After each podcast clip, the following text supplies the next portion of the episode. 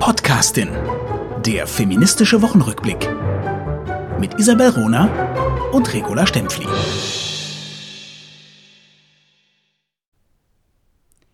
Medienpräsenz ist nicht zwangsläufig ein Zeichen für Erfolg.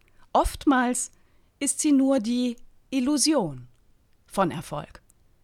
Ein Zitat der Journalistin und Netzwerkerin Marlies Hesse, meiner persönlichen Mentorin übrigens. Und damit herzlich willkommen zur neuen Folge Die Podcastin.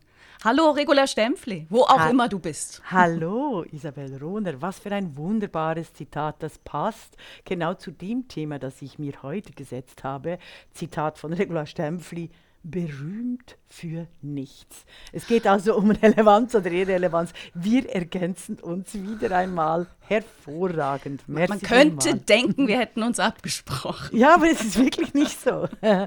Hallo Isabel. Rohner. Ich habe eine ganze Reihe von positiven Dingen. Unbedingt anfangen. Ich habe nämlich fast. Ich habe eine ganze Reihe von positiven Dingen. Soll ich einfach mal reinstarten? Ja, unbedingt. Also, ganz zuerst herzlichen Glückwunsch an Her Story Pod von Jasmin Lörchner. Sie ist nominiert für den Deutschen Podcastpreis in der Kategorie Independent. Das ist riesig, großartig und wir hoffen alle, alle und drücken die Daumen, dass sie das Ding nach Hause holt. Es ist wirklich toll, dass ein feministischer Podcast mit im Rennen ist. Wir bedanken uns übrigens an dieser Stelle bei allen, allen, allen, die für die Podcastin gewotet haben. Es hat nicht gereicht für eine äh, Nominierung. Wir freuen uns trotzdem und sind sehr stolz auf den Her Story Pod. Sehr gut, wunderbar. Soll ich noch ein positives Beispiel mitbringen? Mhm, unbedingt. Hast du gelesen, Spanien, ne? Spanien, das Land, wo äh, eigentlich in jedem zweiten Satz Genitalien genannt werden, ne? wenn man so umgangssprachlich sich mit Spaniern äh, unterhält. Ne? Also die spanische Sprache, das spanische Fluchen kommt ohne männliche und weibliche Geschlechtsteile überhaupt nicht aus, was mich jedes Mal wieder wirklich schockiert, wenn ich in Spanien bin. Spanien hat was ganz ähm, ähm, Bemerkenswertes gemacht. Und zwar verbietet Spanien sexistische und geschlechtsbezogene Werbung für Spielsachen. Hm. Das ist geschehen dank eines Abkommens, ne, also auch da viel Kommunikation steckte dahinter. Ein verbindliches Abkommen, was der spanische Verbraucherschutzminister, also auch total interessant, dass es aus Richtung Verbraucherschutz kam, also ein verbindliches Abkommen, was der Verbraucherschutzminister mit dem Nationalen Spielwarenindustriedachverband geschlossen hat. Und was eben besagt, dass Werbung für Spielsachen nicht diesen Prinzessinnen versus Abenteurer-Scheiß betonen soll, womit unsere Kinder schon von Anfang an lernen.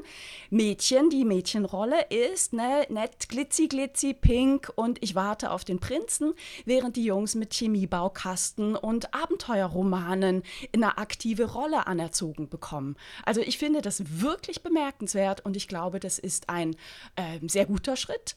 Und ich bin sehr gespannt, ob vielleicht in Deutschland, Österreich und der Schweiz mh, hm, da sehr genau drauf geguckt wird. Ich könnte darf mir vorstellen, ich, dass das nicht passiert, aber ich finde es gut. Darf ich intervenieren, also im Sinne von Unbedingt. einem kritischen Beitrag? Zwei Dinge. Du hast den Beitrag ein, also die, die, den Beitrag eingeleitet mit dem Fluchen. Da möchte ich was Arbeitsspezifisches sagen, Arbeiterinnen-Spezifisches sagen.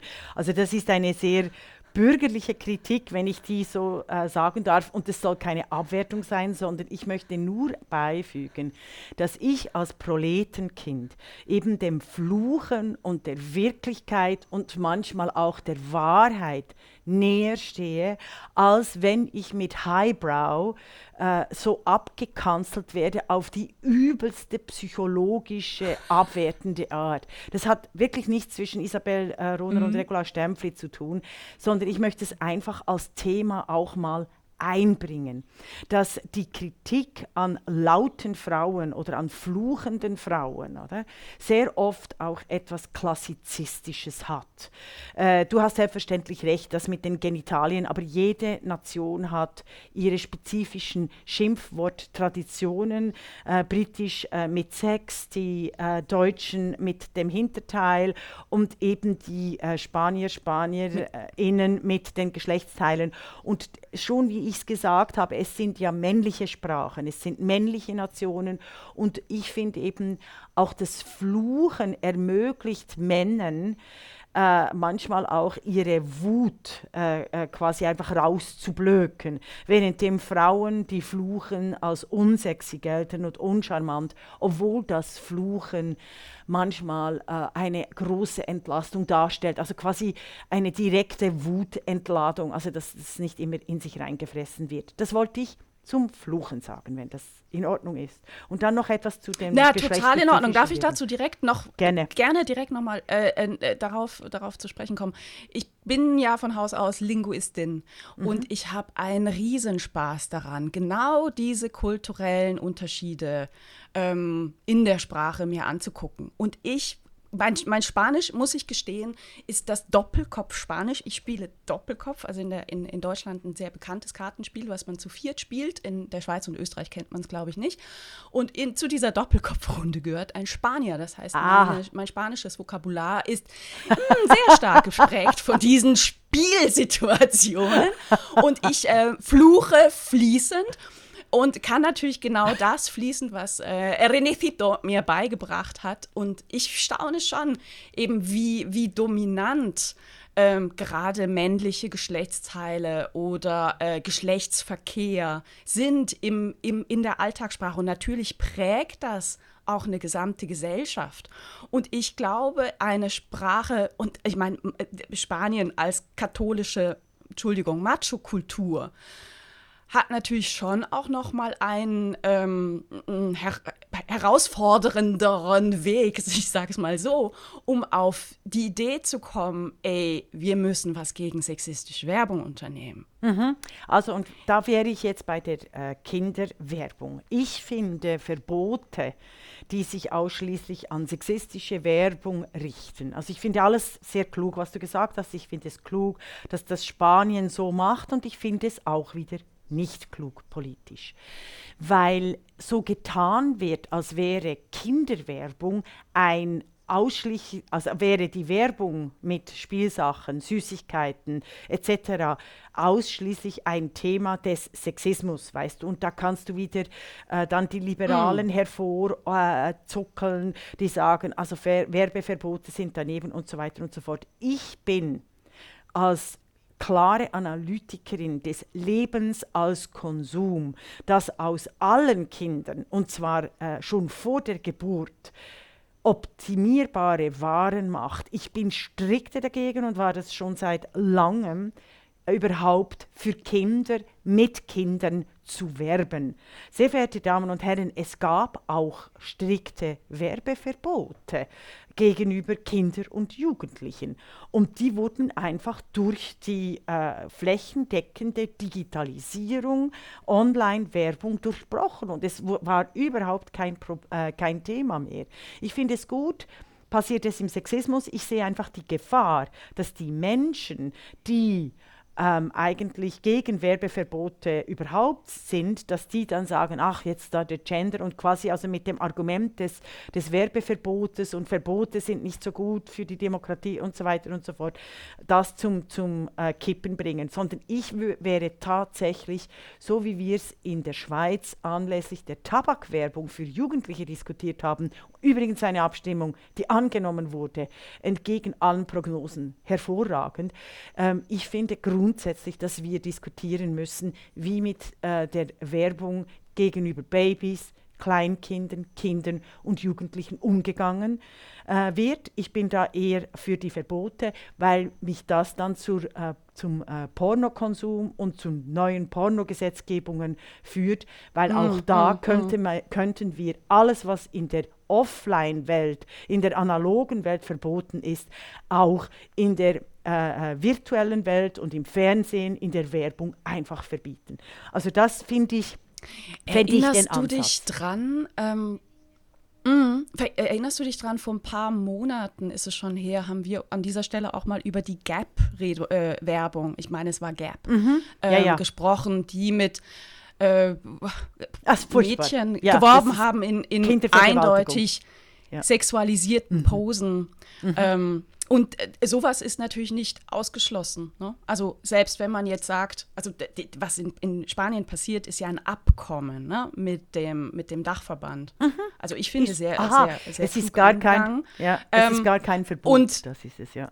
Ja. ja, ja, also und es ist ein Abkommen. Das ja, ist ja also zwischen de, den Zivil, de, de, zwischen de facto läuft es dann darauf hin. Ja, aber das finde ich gut. Also das habe ich überhört.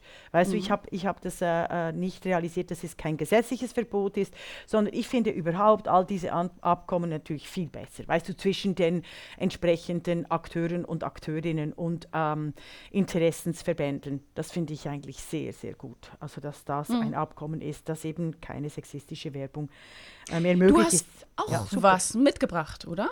Ja. Magst du dein Beispiel, als, Beispiel bringen? ja, also auch mit einem Zitat, das Recht schafft Reichtum und Ungleichheit und nicht einfach der Markt.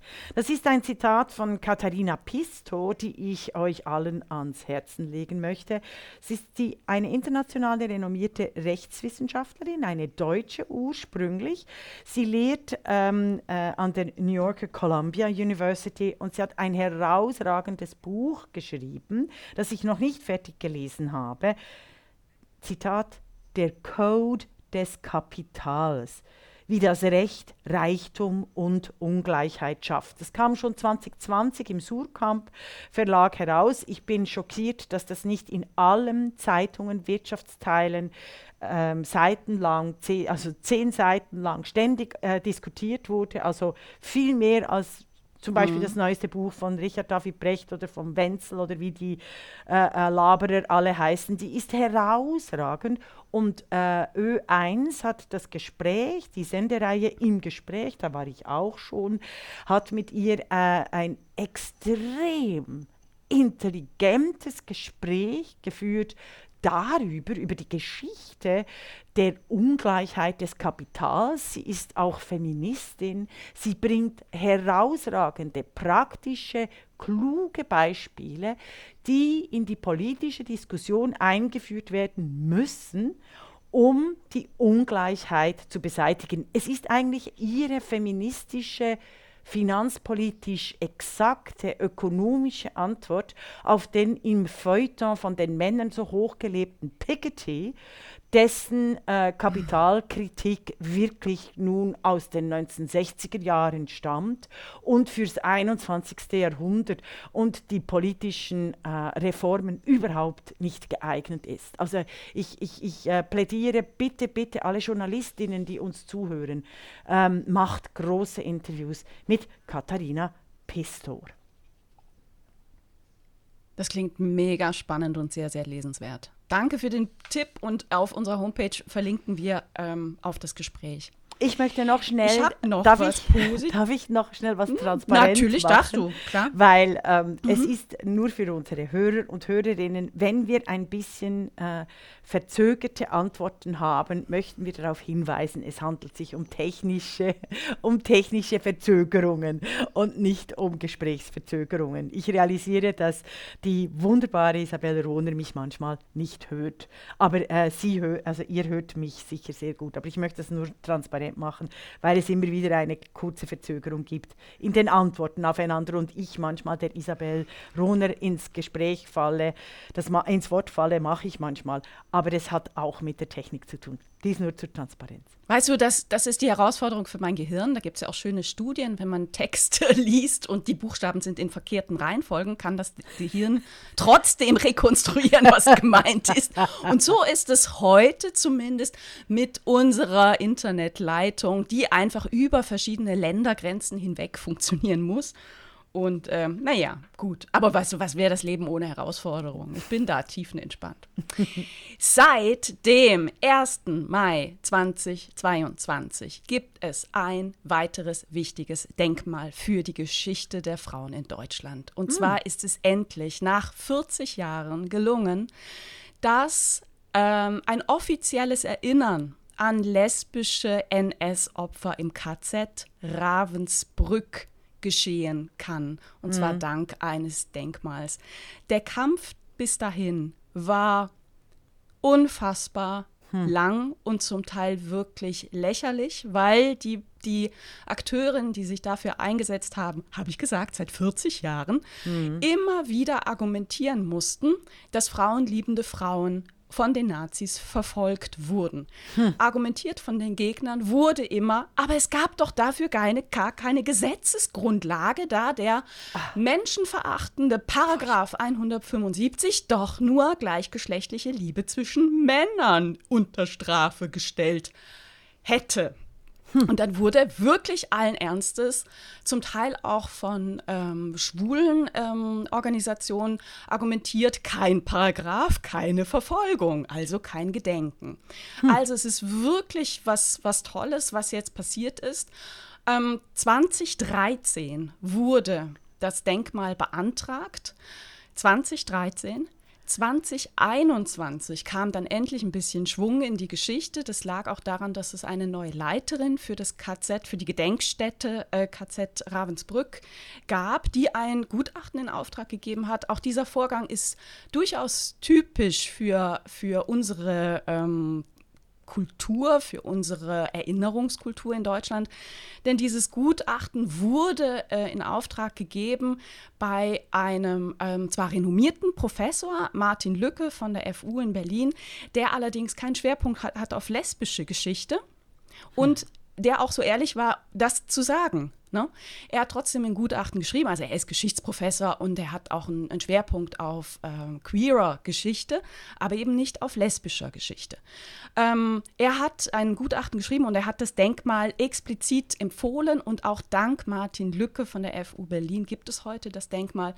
Nichtsdestotrotz, es hat mich so ein bisschen erinnert an, an die Geschichte ähm, der Gedenktafel von Hedwig Dom, über die ich auch mal erzählt habe. Ne? Als dann endlich klar war, es darf eine, eine Gedenkplakette äh, geben, Leben an der Friedrichstraße wurde nicht ich als Hedwig Dom Biografin oder Nicola Müller als renommierte Historikerin mit Schwerpunkt Frauenbewegungsgeschichte und Hedwig Dom gefragt, diese Plakette zu texten, sondern ein emeritierter ähm, Historienprof von der Uni, der hm. eine Plakette erstmal getextet hat mit einem Text, der jetzt mit Hedwig Dom nicht wirklich was zu tun hatte und wo tatsächlich auch der Satz drauf stand, sie hatte nichts gegen Männer. Ne? Hm. Und wo ich dann wirklich nochmal mit allem, was ich hatte, und äh, ich hatte damals ja auch politische Unterstützung, da nochmal interveniert habe, sodass jetzt die Plakette äh, so getextet ist, dass sie doch zu Hedwig Dom auch, auch passt. Ähm, also das, ne, wie, wie, wie, entstehen, ähm, wie entstehen Denkmäler, was ste steht dahinter und wie sehr kommen auch immer Frauen, die forschen, die sich engagieren, in den Verdacht, nicht neutrale Gutachten schreiben zu können, ist schon Ding. Nichtsdestotrotz super positiv, denn äh, am Ende zählt das Ergebnis und das heißt, es gibt jetzt ein Denkmal für lesbische NS-Opfer im KZ Ravensbrück. Mhm. Also ich, ich finde die ganze, was. ja, aber ich finde mhm. die ganze Geschichte, mhm. ich finde die ganze Geschichte äußerst bedenklich und zwar aus unglaublich vielen Gründen. Erstens mal, wo kein Gesetz, wie du gesagt hast, wo kein Gesetz in einem Unrechtsregime ist, gibt es auch keine Verfolgung. Das ist so eine dumme, unterirdische, antipolitische, entpolitisierte, antidemokratische Lesung. Da könntest du nämlich auch davon ausgehen, dass die DDR, ne? ja, hm. dass die DDR, dass das äh, DDR-Unrechtsregime äh, keine Opfer produzierte, keine Menschen äh, äh, ermorden ließ, bespitzeln ließ, foltern ließ, an ihrer Karriere hindern ließ, äh, ins Verschwinden äh, gebracht hat, weil äh, die Gesetzeslage war sehr klar, sehr fortschrittlich, sehr demokratisch. Erster Punkt. Zweiter Punkt. Deine Plakettengeschichte, also deine und Nicola Müllers Plakettengeschichte zur Hedwig zum Hedwig-Dom-Denkmal ist auch unterirdisch.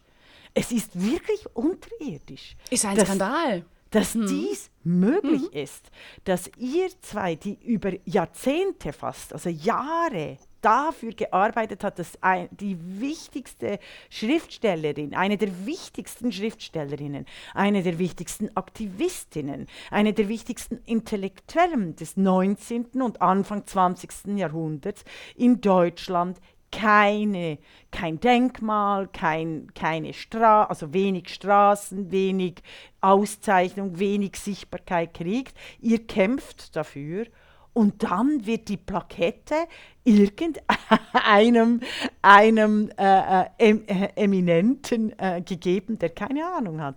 Also das ist wirklich mein Thema ja. heute.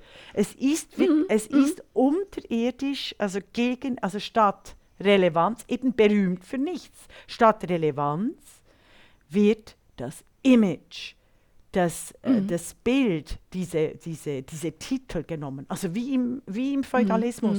Mhm. Also wie im mhm. Feudalismus. Die Überlegung, die Überlegung, die Überlegung, die dahinter steht, die einfach zutiefst patriarchal geprägt ist, ist, oh, da soll jetzt was geschehen. Also Hedwig Dom ist da ein Beispiel, aber es gibt ja noch andere. Wir fragen mal die Vertreter der angesehenen Wissenschaft. Ne? Das hm. sind Männer Wahnsinn. mit Fokus auf die richtige Geschichte. Ne? Also es das ist, ist, eben nicht die Frauengeschichte. Das ist das, was dahinter steht. Und gut, also es ist uns gelungen, ne, da mhm. rein zu grätschen. Und, und, aber das passiert ja nicht nur an diesem Beispiel, sondern eben KZ Ravensbrück ist ja auch, auch ein Beispiel. Hätte ja furchtbar schief gehen können. Ne? Mhm. Also. Mhm. mhm. Ich habe noch ein positives Beispiel, was mir wichtig ist, einmal noch anzusprechen. Ähm, und dann bin ich ganz gespannt, was du ähm, mitgebracht hast zum Thema Relevanz und berühmt für nichts. Also, noch eine positive Nachricht. Am 11. Mai wurde die neue Folge vom Podcast Servus Grüezi Hallo veröffentlicht. Das ist der Podcast von Florian Gasser, Lenz Jakobsen und Matthias Daum. Alle drei in leitender Funktion bei der Zeit, jeweils für unterschiedliche Länder, ne? also Schweiz, Österreich und Deutschland. Die machen zusammen diesen Podcast und die haben sich in der Letz für ihre letzte Folge offensichtlich wohl an der letzten Podcasting-Folge vom 7. Mai ein Beispiel genommen. Jedenfalls ähm, hat uns das ein äh, Hörerin geschrieben und uns darauf aufmerksam gemacht. Und ich habe mit wirklich großem, großem Interesse mir diese Podcast-Folge von Servus, Servus Grüezi Hallo angehört. Denn unter der Überschrift Ein Arzt für jedes Bundesland ähm, nehmen die drei Roe versus Wade, also die aktuelle äh, Debatte um ähm, Abtreibung in den USA, zum Anlass, über Abtreibung in Deutschland, Österreich und der Schweiz zu diskutieren, sich über den jeweiligen Stand der Gesetzeslage und der gesellschaftlichen Debatte auszutauschen und ganz klar persönlich Position zu beziehen. Ähm, was daran, also ich, es, ist, es ist wahnsinnig gut, ne, dass sie das machen. Dadurch wird aber auch deutlich, wie selten es vorkommt, dass drei, oder ne, Zahl ist ja egal, dass männliche Journalisten über Frauenrechte sprechen, ähm, Probleme ansprechen ne, und dazu Stellung beziehen. Und ich würde mir das sehr, sehr, sehr viel häufiger wünschen. Es ist extrem wichtig, denn das gehört leider auch zur Wahrheit unserer Mediendemokratie. Die Stimmen von Männern in diesen Debatten werden als gehaltvoller eingeschätzt von der Mehrheit unserer Gesellschaft. Das ist furchtbar, das ist sexistisch, aber momentan der Fall. Umso wichtiger aber hier Männer dafür zu gewinnen, sich zu positionieren und sich mit Themen zu befassen, die sie als Männer auf den ersten Blick selber persönlich nicht betreffen. Denn selbstverständlich sind Frauenrechte Menschenrechte und gehen alle etwas an. Und Männer sollten sich stärker einbringen. Also ich finde wirklich eine, eine lohnende Folge und äh, ja, mhm. weiter so. Mhm. Mhm. Ich sage jetzt hart, oder? Nicht. Es ist hart. Es ist ja, hart. ich bin irgendwie bin ich überhaupt nicht einverstanden, bin aber noch nicht ganz klar im Kopf, weshalb. Ich, ich kann dir sagen, weshalb. Gefahr, lass mich ausreden. Es ist extrem mühsam. Ähm, weil, also ich bin mm, mir wirklich gerne. noch nicht ganz klar im, im, äh, im Kopf, weil weil, äh, weil du gesagt hast, dass wenn Männer sich quasi Frauenthemen annehmen, dann werden sie überhaupt gesamtgesellschaftlich relevant. Und das ist wieder eine, das ist eigentlich eine neue Verstärkung der Macht. Und dass die, die, die Männer sich dem Roe versus Wade angenommen haben, hat nichts mit dem äh, Frauenthema zu tun von der Abtreibung, sondern mit dem äh, staatsrechtlichen politischen Verfassungsrecht äh, innerhalb der USA. Also alle amerikanischen Themen werden aufgenommen von den deutschen äh, Medien. Und ähm, wenn halt darunter mal ein Frauenthema ist, umso besser. Aber ich, ja, ich finde, äh, weil Sie haben selbstverständlich die Podcastin auch nicht zitiert. Äh, also ich finde es gut, äh, nimmst du das? Ich finde, du hast selbstverständlich recht, dass alle über Frauenthemen, sogenannte Frauenthemen reden sollten, weil Frauenthemen sind Weltthemen. Da hast du völlig recht in der Interpretation, äh, dass jetzt eben Männer sich quasi auch Frauenthemen annehmen sollten, da bin ich äh, nicht einverstanden, weil ich tatsächlich finde, alle, alle Themen sind Frauenthemen. Ähm, äh, aber es ist klar, die Sichtbarkeit wird erhöht. Äh, aber das ist wirklich ein Unbehagen. Ich komme jetzt zu dem, was ich eigentlich sagen wollte. Ich habe auch ein lass mich ganz bitte noch zwei Sätze sagen. Äh, ich teile dieses Unbehagen total und ich kann auch benennen, ähm, warum ich ein Unbehagen habe. Ich, ich nehme wahr, dass es mehrere Männer gibt, die mit Feminismus Geld verdienen können und viel, viel, viel, viel, viel, viel, viel weniger Frauen, die das können. Und das liegt daran, dass wenn Männer sich zu feministischen Themen äußern, das als innovativ gilt und bei Frauen tendenziell als Meckerei. Und deswegen ist bei mir schon so ähm, auch, auch der Aspekt, ich bin überhaupt kein neidischer Mensch. Ne? Das wäre, das weise ich komplett mhm. von mir. Ich bin auch kein Absolut kompetitiver nicht. Mensch. Nein. Aber nein. ich ärgere mich und wenn ich mir so etwas so, so etwas anhöre, denke ich schon auch, ich habe auch diesen Gedanken, boah, wie unfair, dass die dafür sehr viel mehr Aufmerksamkeit bekommen ähm, als all die Frauen, die sich seit vielen, vielen Jahren für, ähm, für Frauenrechte einsetzen. Das, das ist mein Unbehagen. Ja, ja. ja. da kann, können die drei Männer persönlich tatsächlich nichts dafür. Ähm, ne? Aber so ist eben so wie, wie unsere unsere Struktur, genau, unsere, ja. unsere Demokratie funktioniert. Und selbstverständlich hast du komplett recht, jedes Thema ist ein Menschenthema und zu Menschen gehören Frauen. Ne? Mhm. Also, so, was jetzt mich Relevanz. Grad, ich bin total gespannt. Was mich jetzt gerade äh, zu, zu, zum ersten Punkt kommt. Ein Abschluss an der Universität Zürich bedeutet immer einen schnellen Einstieg in den Arbeitsmarkt. Sehr verehrte Damen und Herren, tatsächlich, also an der Uni Zürich zu studieren, die ist zwar nicht so high geratet, aber ähm, die, der, der Einstieg mit einem Unistudium ist in der Schweiz wirklich viel, viel einfacher und zwar für Männlein und Weiblein. Jetzt aber hat die neue Studie festgestellt, puncto Lohngleichheit ist ein riesiger Graben vorhanden. Die Mehrheit der Studierenden an der Universität Zürich äh, ist seit langem weiblich. Im letzten Jahr waren es sogar 59 Prozent. Und jetzt hört zu, die Einkommen in den Jahren nach dem Abschluss bilden diese Gleichstellung überhaupt nicht ab, im Gegenteil. Am Anfang ist das Einkommen noch einigermaßen ähnlich mit dem klassischen mindestens 10% Lohnunterschied zwischen Männlein und Weiblein. Nach vier Jahren und nach zehn, also nach vier Jahren ist es schon äh, 20% Lohnunterschied Frauen-Männer. Nach einem Jahrzehnt beträgt der Lohnunterschied 50 Prozent. 50 Prozent nach wow. zehn Jahren.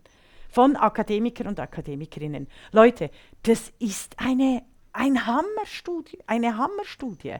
Dass die Darf ich dazu was fragen? Im Moment schnell. Das, die wurde weder mhm. in SRF, noch in einem Talk, im TV-Talk, noch in Deutschland, noch irgendwo sonst rezipiert. Es ist wirklich haarsträubend. Natürlich sagen jetzt die Menschen, und das ist wahrscheinlich auch deine Frage, ja, mhm. hängt es nicht damit zusammen, weil die Frauen Teilzeit arbeiten? Ja, natürlich hängt es damit zusammen, dass die Frauen auch Teilzeit da arbeiten, aber nicht nur. Und es hängt damit zusammen, weil die ganze Infrastruktur, die ganze Medienlandschaft, die ganzen Imagebildungen von Relevanz nicht auf Akademikerinnen gerichtet ist oder auf arbeitende, erwerbstätige Frauen, sondern auf irgend irgendwas auf Frauen, die eben irgendwas sind, die anderen, die skandalösen, die lauten. Wenn es irgendeine Wissenschaftlerin gibt, wenn es irgendeine Karrierefrau gibt, dann ist sie Ausländerin und wird mit anständigen Handschuhen äh, äh, behandelt. Wenn es aber eine Kollegin ist, eine ehemalige Studienkollegin, äh, seit zehn äh, äh Jahren oder 15 Jahren wird sie mit einer Unerbitterlichkeit von den konkurrenzierenden Männern verfolgt. Es ist ein Skandal. Und stell dir vor, 50 Prozent nach einem mm, Jahrzehnt. Mm. Und sie haben wirklich diese, mm, also sie haben wirklich äh, äh, die, die, die, die ähnlichen ähm, Biografien. Ich werde die Studie ver äh, verlinken. Ich kann nicht äh, voll Auskunft geben über die Studie, ähm, weil ich noch andere mm. Themen habe, weil das da rein, weil also ich das Beispiel äh, nehmen will um zu zeigen, wie entscheidend dieses Thema ist und es ist eben nicht nur Lohnungleichheit, sondern es ist die Unmöglichkeit von Frauen im deutschsprachigen Raum Kapital zu schaffen. Punkt. Es ist ein unglaublicher Sexismus- und mhm, Enteignungsprozess mm, mm. im Gange. Und dass dieser, der wird nicht diskutiert, sondern es werden dann alle irgendwelche idiotischen amerikanischen, ähm, äh, äh, äh, äh amerikanischen Themen rezipiert, die mit uns nichts zu tun haben. Also beispielsweise bringt SRF massenweise Artikel zu Johnny Depp und Amber Heard berühmt für nichts, auch in den Expertinnenrunden, äh, weil eben nicht Experten, wie du im Anfang mit deinem Zitat gesagt hast, nicht Experten eingeladen werden aufgrund ihrer Expertise, sondern aufgrund ihres Images. Das ist mir wichtig in dem Zusammenhang mhm. mit ich dieser. Ich möchte ähm, einen Punkt flankieren. Mhm.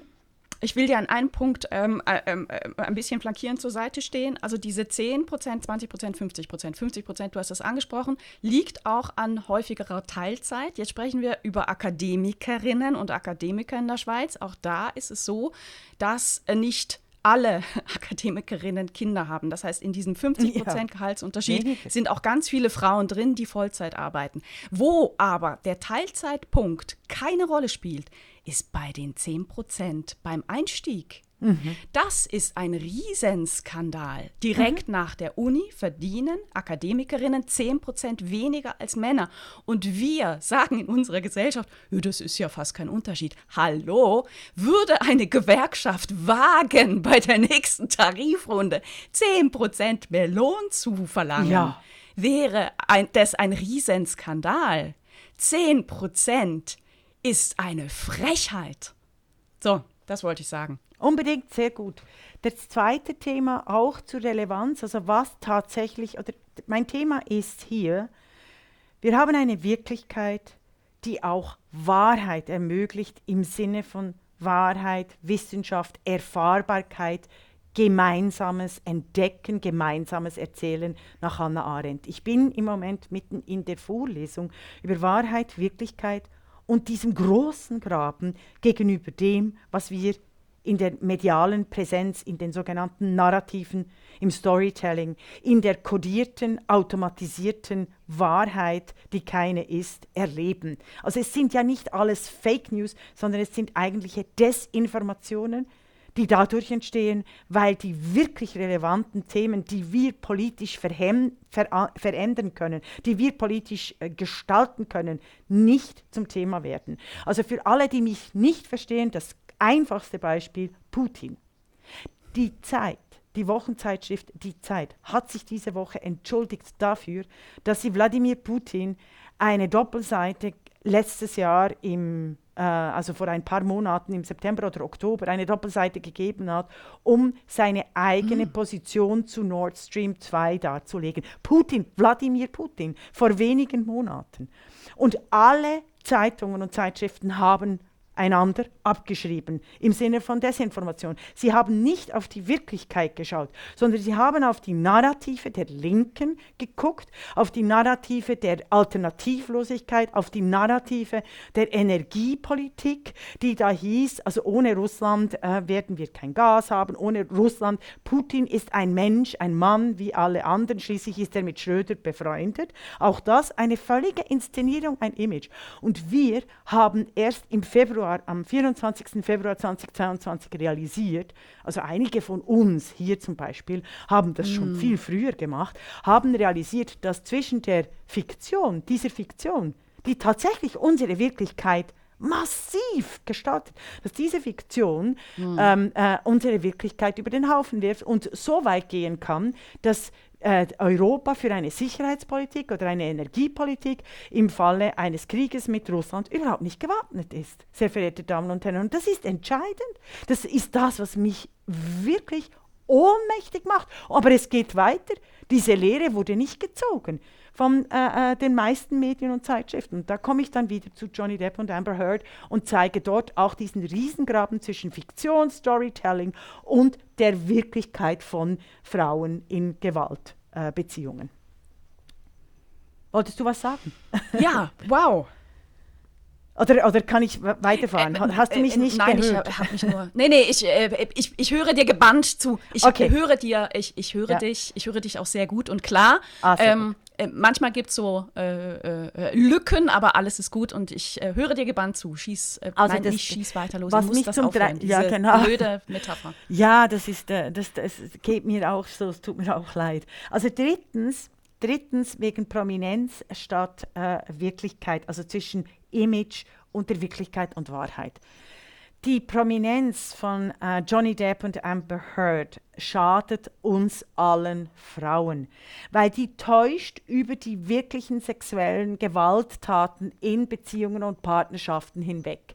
Ähm, es wird, es ist klar, also ähm, äh, äh, es gibt auf den allen sozialen Medien Lager hier, Lager da. Und es ist furchtbar, also selbst wenn eben der Johnny Depp ver, verurteilt wird oder sie, es ist einfach furchtbar, weil die zwei, die haben nichts mit der Wirklichkeit zu tun.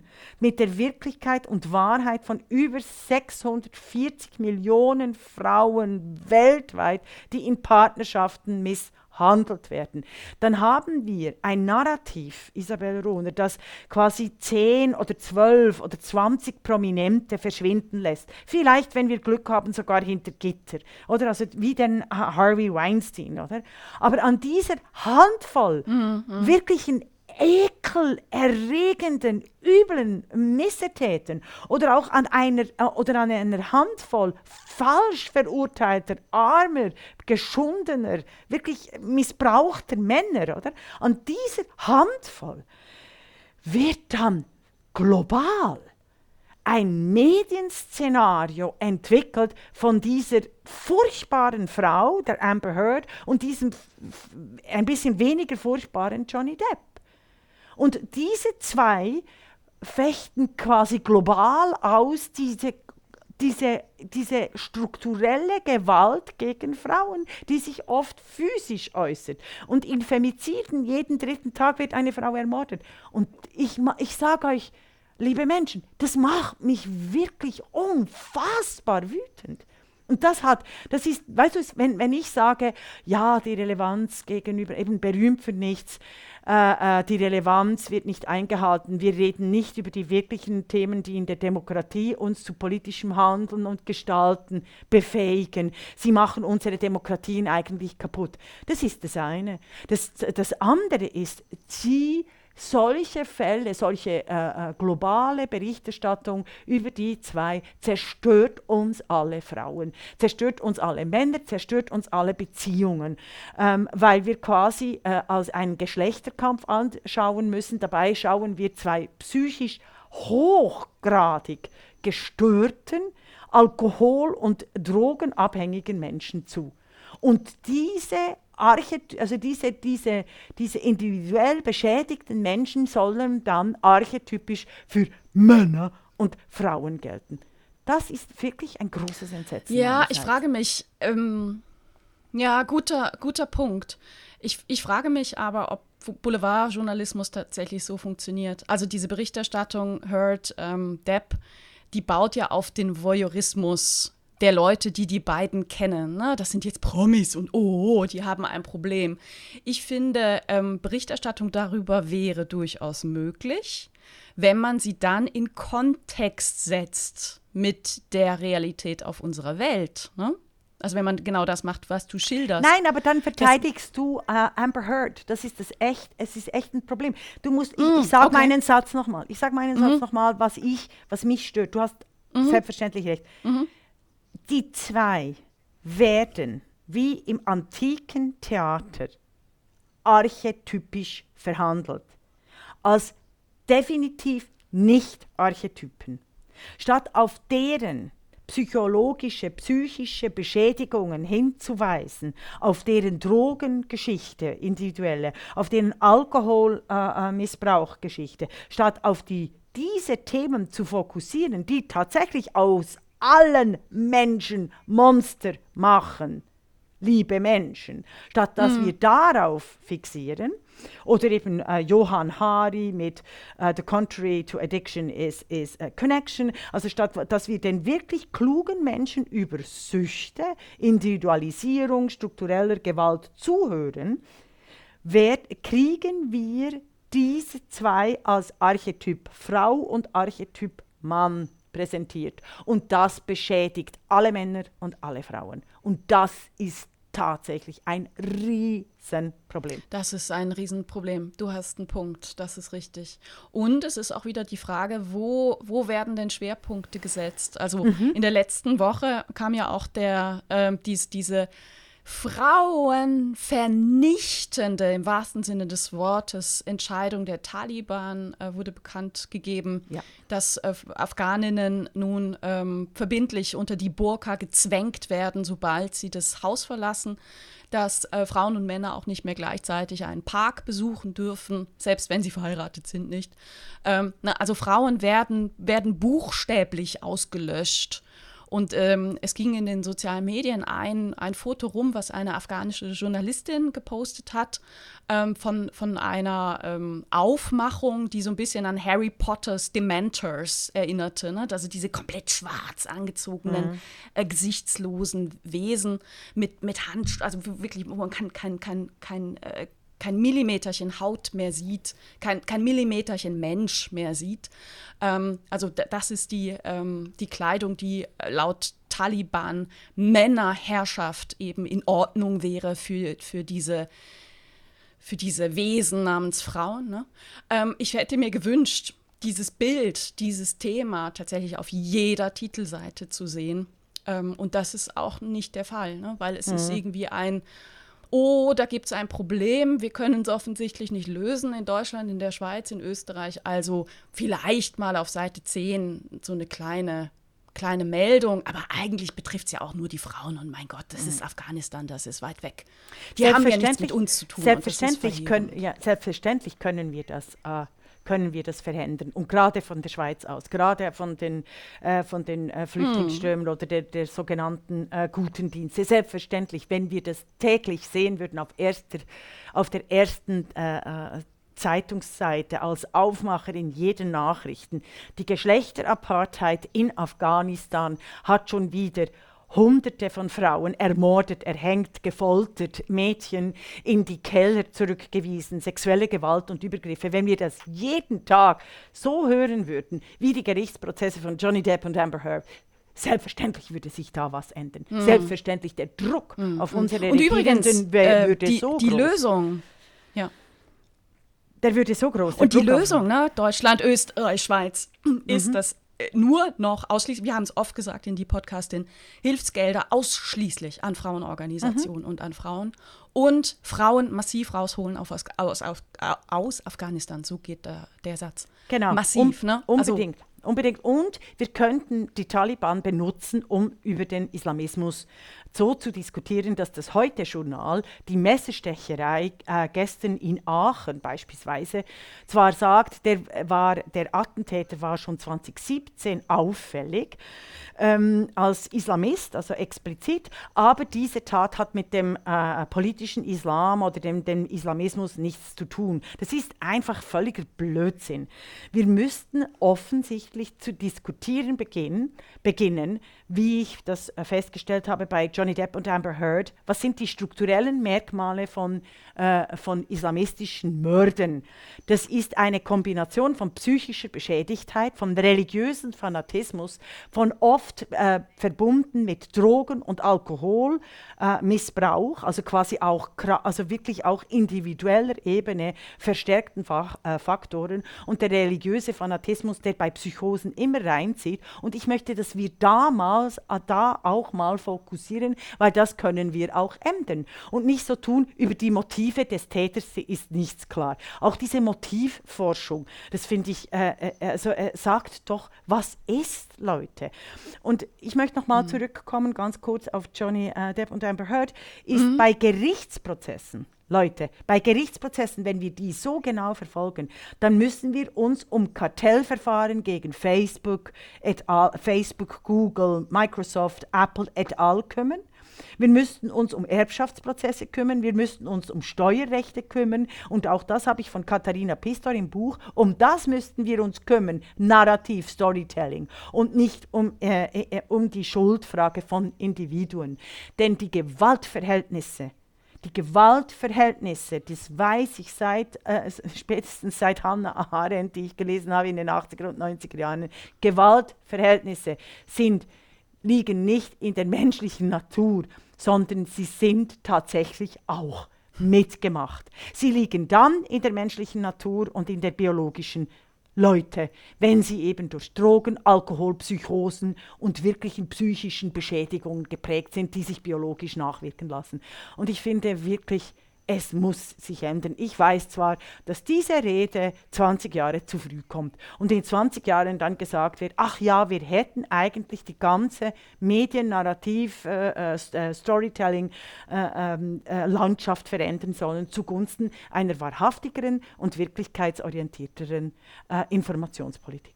Aber eben, das wollte ich sagen. Wie war, wie war.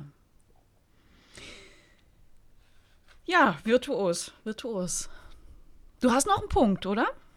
Ähm, ja, wir sind zwar schon fast am, am Ende. Also ich habe ganz, also ich habe noch einige Punkte zu Relevanz und Wirklichkeit und Wahrheit, aber ich habe das Gefühl, ich habe schon so viel geredet, dass wir ähm, äh, bald aufhören können. Ich bringe noch Elon Musk. Elon Musk und die Herrscherin-Arithmetik. Wenn sich einige erinnern, ich habe vor kurzer Zeit, sei es auf Twitter oder sei es auch in diesem Podcast, vielleicht auch in einem anderen, erwähnt, dass ich das ganze äh, Trari, Trara um Elon Musk und Twitter-Verkauf äh, als geniale Marktstrategie von Elon Musk interpretiere. Und auch da weise ich euch alle darauf hin, denkt strukturell. Ich glaube, Elon Musk will Twitter gar nicht kaufen, sondern er hat diese ganze Twitter-Geschichte so inszeniert, dass alle gemeint haben, Elon Musk ist an Tesla nicht mehr groß interessiert oder will es auch verkaufen, so dass die Tesla-Aktie massiv gesunken ist. Tesla-Aktie zu einem ah. Preis so zu kaufen und Elon Musk wird in den nächsten paar Tagen Read My Lips vom Twitter-Vertrag oder vom Twitter-Verkauf zurücktreten, weil er jetzt äh, die absolute Mehrheit mit sehr günstigen Tesla-Aktien wieder bei sich hat. Leute, manchmal müsst ihr halt ein bisschen oh, wirtschaftlich oh, denken. Also follow the money. Habe ich das noch nicht hier in der Pod Ich habe gemeint, ich hätte es in der Podcastin erwähnt. Follow, also da bin ich eben. Ja, nicht am Beispiel von Elon Musk. Ja, aber ich bin mhm. wirklich da, Regula Stempfli, oder? Ich sage immer, Frauen macht Geld, oder? Frauen macht Geld, also macht mit groß. Äh, und auch mhm. da bin ich Follow the Money. Äh, und diese, und diese Entkapitalisierung, Dekapitalisierung von Frauen durch Sexismus, das meine ich wirklich ernst als Theorie und Praxis. Und das mit dem Elon Musk äh, meine ich eben auch. Es geht um die Herrscherarithmetik, Herrscherinnenarithmetik, äh, dass, dass eben gerade im Journalismus immer hinter die Fassaden geguckt werden müssen. Vielleicht bin ich falsch, dann ge ge gebe ich es gerne zu, habe ich mich völlig äh, verrechnet äh, und sehe in Elon Musk nicht äh, der, der, ist wahrscheinlich wirklich dieser geniale Mann, für den ihn alle Männer machen, weil ich behaupte ja, Elon Musk ist einer der geldgierigsten Menschen, den es auf dem Planeten gibt. Er gehört ja auch schon zum reichsten Menschen dieses Planeten. So, das war noch ja, mein Beispiel, klar, das ich klar, klar, klar. Wollte. Ich meine, was könnte man alles mit 40 Milliarden Euro machen? Ne? Mit 40 Milliarden Euro könntest du einen Großteil des, des Welthungers auch äh, stillen. Man könnte die Afghaninnen retten beispielsweise. Mhm. Ne? Die oh, Welt man könnte richtig tolle Sachen machen. Die Welt demokratisieren. würde was einfallen. Ja, Marshallplan. Oh also ein, ein, feministischer Marshallplan. So. das waren, oh das waren Wir, wir, wir werden jetzt mal gucken, ob Elon Musk uns zuhört. Ich fürchte nicht. Und deswegen fordern wir die Abschaffung der Männerquote. So ist es nämlich.